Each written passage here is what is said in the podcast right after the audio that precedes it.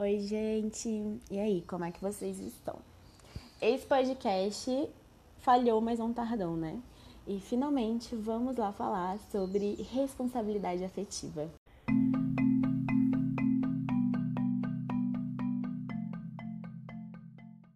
Bom, gente, quem acompanhou a trend da minha vida nos últimos dias sabe é, o quanto esse tema é, responsabilidade, responsabilidade afetiva ou emocional veio à tona nos últimos dias. Que eu falei tanto disso na minha última relação que eu cheguei para gravar esse episódio e nem sabia mais o que falar, porque tem tanta coisa e foi assim um tempo que eu refleti ainda mais sobre essas questões que realmente foi agregando muita coisa no episódio e eu tentei resumir ao máximo e trazer de uma maneira mais prática, assim, sabe?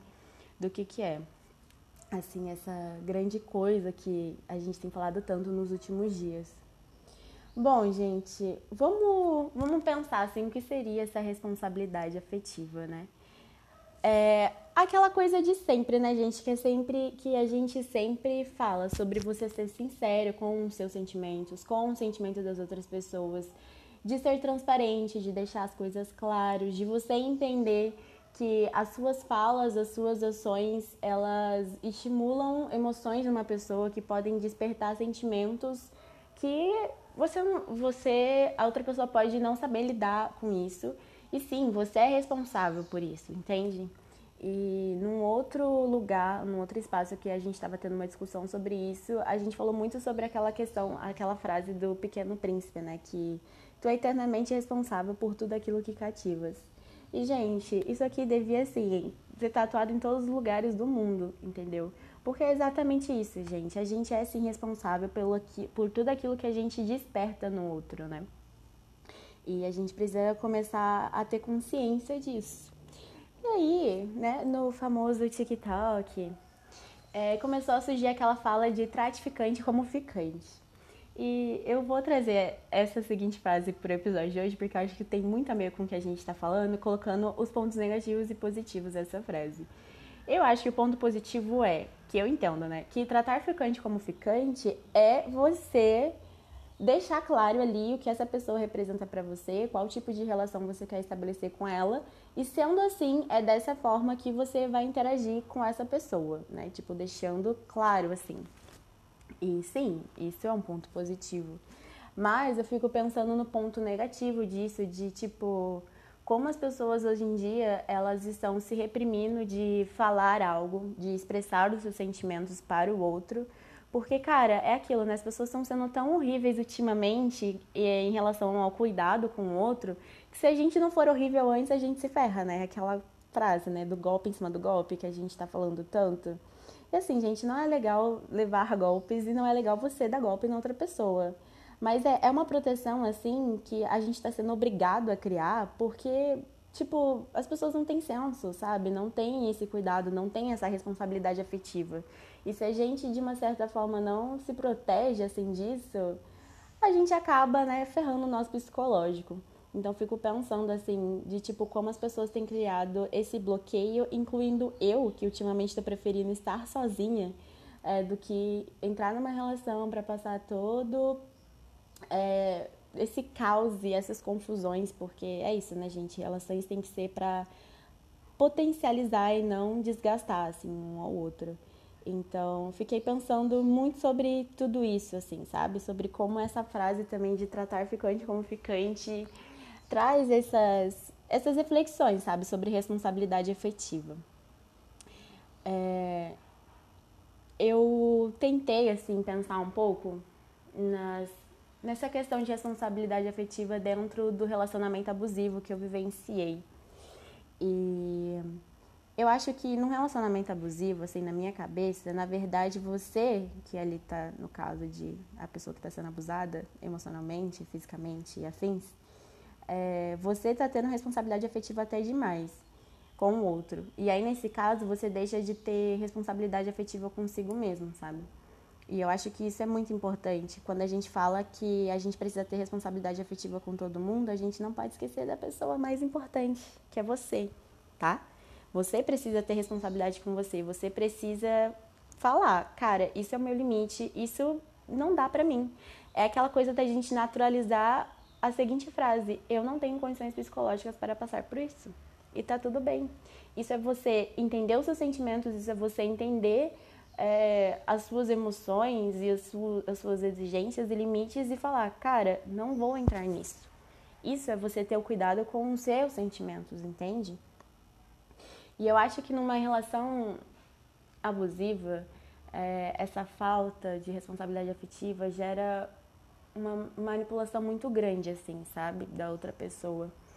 É, eu demorei muito para perceber essas manipulações, e no meu caso eram muitas manipulações emocionais e psicológicas, é, que, assim, são tão, não, não, são tão sutis, assim, subconscientes, que te marcam, assim, de algumas formas, sabe? E que você demora muito tempo para absorver, e talvez por essa questão eu tenha demorado tanto tempo para entender que eu estive numa relação abusiva e para aceitar isso. E aí eu Pensei em trazer algumas características dessas manipulações, porque eu acho que tem muito a ver assim com o tema. Acho que a primeira coisa que eu pensei foi a questão da dependência. E quando eu tô falando de dependência, eu tô falando de dependência emocional, assim, sabe? Eu acho que uma coisa, por exemplo, quando você tá longe de, da outra pessoa, você sentir uma saudade saudável aquilo de, poxa, queria estar com essa pessoa, essa pessoa me faz bem, esse sentimento que tenho com essa pessoa em específico é uma coisa saudável, sabe? Mas que bom que ela tá bem, que bom que ela tá fazendo as coisas dela.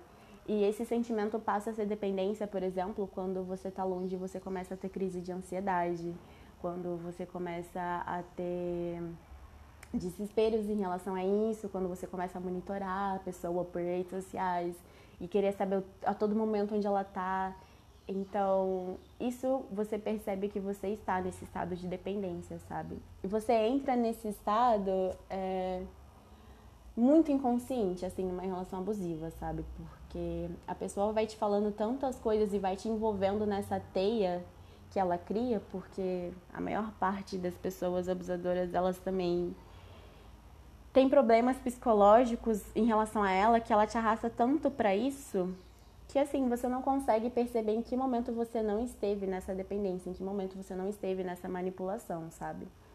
E assim, gente, uma coisa que a gente precisa ressaltar também é que quando a gente entra numa relação, essa dependência é tão grande que a gente fica assim, ai, porque essa pessoa vai mudar, porque eu vou mudar essa pessoa. E cara, a gente precisa colocar que a gente não é exceção.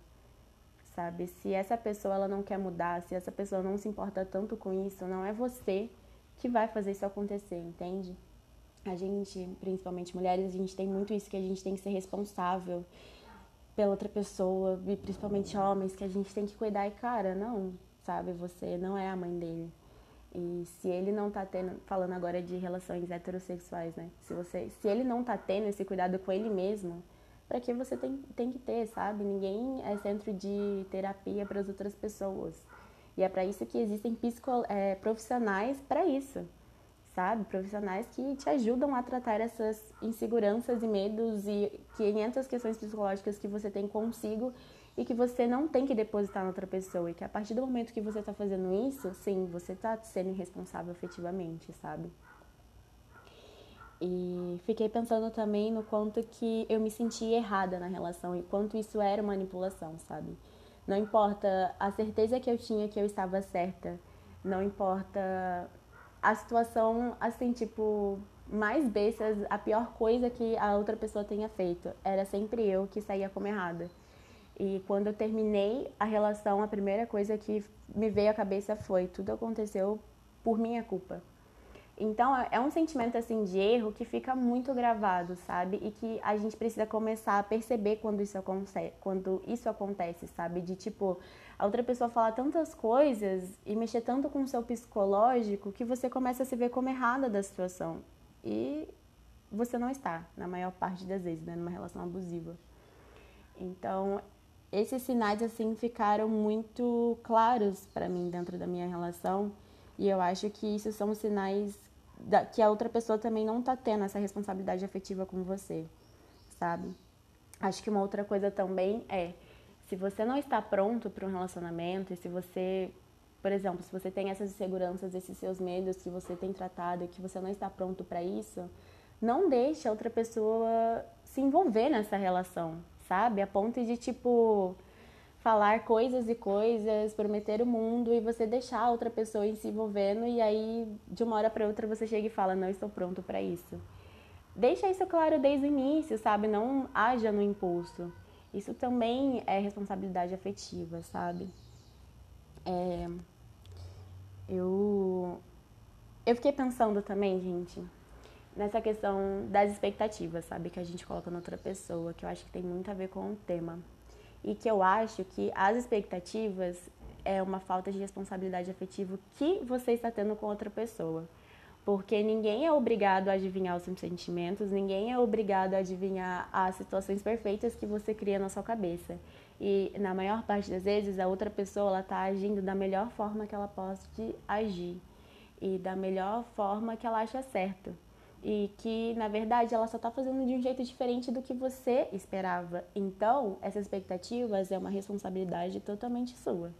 E expectativa é diferente de exigências tá? Porque uma coisa é você saber, pô, é isso que eu procuro numa relação e isso para baixo eu realmente não aceito, que é aquele famoso mínimo, né? Que a gente vai fazer um episódio falando do famoso mínimo que a gente está acostumado a aceitar. Ou às vezes nem isso, né? Nem aceitar isso. É diferente, entende? Então também essa expectativa de que você coloca no outro, que você fica exigindo que o outro haja dessa forma, é uma falta de responsabilidade afetiva que você está tendo com outra pessoa sabe? E acho que isso precisa ser muito equilibrado, assim, entende? Eu estava eu tava conversando com Maria Gabi há uns dias atrás sobre esse episódio, assim, né? Que eu tô para gravar há muito tempo ele. E a gente ficou pensando sobre, na a, sobre a palavra afeto, né? Que pra gente afeto tá sempre muito ligado a compromisso e a responsabilidade, e às vezes afeta só com relações amorosas que a gente tem, sabe? É, pensando namorado, marido, afins. E na verdade afeta um conjunto de sensações, e é um conjunto de sensações que você vai ter com todas as pessoas que você convive na tua vida. E é por isso que a gente fala que responsabilidade afetiva você tem com todo mundo, até com aquela pessoa que você não gosta ou que você não é próximo. Porque cada relação vai ser um tipo de relação. E cada relação vai gerar tipos de responsabilidades diferentes, mas isso não significa que você não precisa ter o mínimo de responsabilidade afetiva com outra pessoa, entende? Então você tem responsabilidade afetiva com o seu professor da faculdade, com o seu amiguinho, com o seu porteiro, com a amiga que está do seu lado, com o seu namorado, com, sei lá, a pessoa que você não gosta, com um artista que você distribui ódio gratuito na internet. E a gente precisa tomar consciência disso, que a gente não é só responsável pelas pessoas que estão ali, as pessoas que a gente gosta do nosso ciclo. Não, você também é responsável por todas as pessoas que você convive, assim como ela também é responsável por todas as pessoas que ela convive. E a gente precisa ampliar um pouco assim o sentido dessa responsabilidade, porque é isso, às vezes a gente acha até que essa responsabilidade afetiva a gente tem que ter só com as pessoas que a gente está ali tendo uma relação amorosa. E fica aí o questionamento, se você está tendo responsabilidade afetiva com o seu amigo, sabe? Se você é aquela pessoa que sempre fica ressaltando o pior do seu amigo, que sempre fica falando pelas costas, que é aquela famosa amizade tóxica, você não está tendo responsabilidade afetiva com esse amigo. E a gente precisa deixar isso claro, que relacionamento abusivo não é só relações amorosas não, tá, gente? É o que eu sempre falei, relações abusivas podem ser com amigo, com familiares, em vários e diferentes espaços e diferentes contextos. Então, é sempre bom a gente ter essa consciência que eu estou tendo responsabilidade afetiva com todas as pessoas, realmente. E não é uma coisa também de você tomar para si que tudo você é responsável. Não, a outra pessoa também precisa assumir os limites dela, sabe? O que ela tá fazendo. Mas não é só porque outra pessoa não esteja fazendo que você não vai fazer. É aquela coisa. Ninguém gosta de tomar golpe, então não dê golpe, sabe? Se a outra pessoa tá agindo errado, então se afasta. Entenda que aquilo não é para você, mas não haja da mesma forma, entende?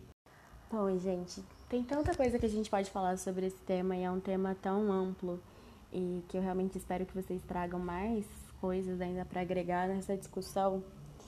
É... Que, assim, tentem realmente focar pensando no que eu vivi assim recentemente para falar sobre, sobre isso, sabe?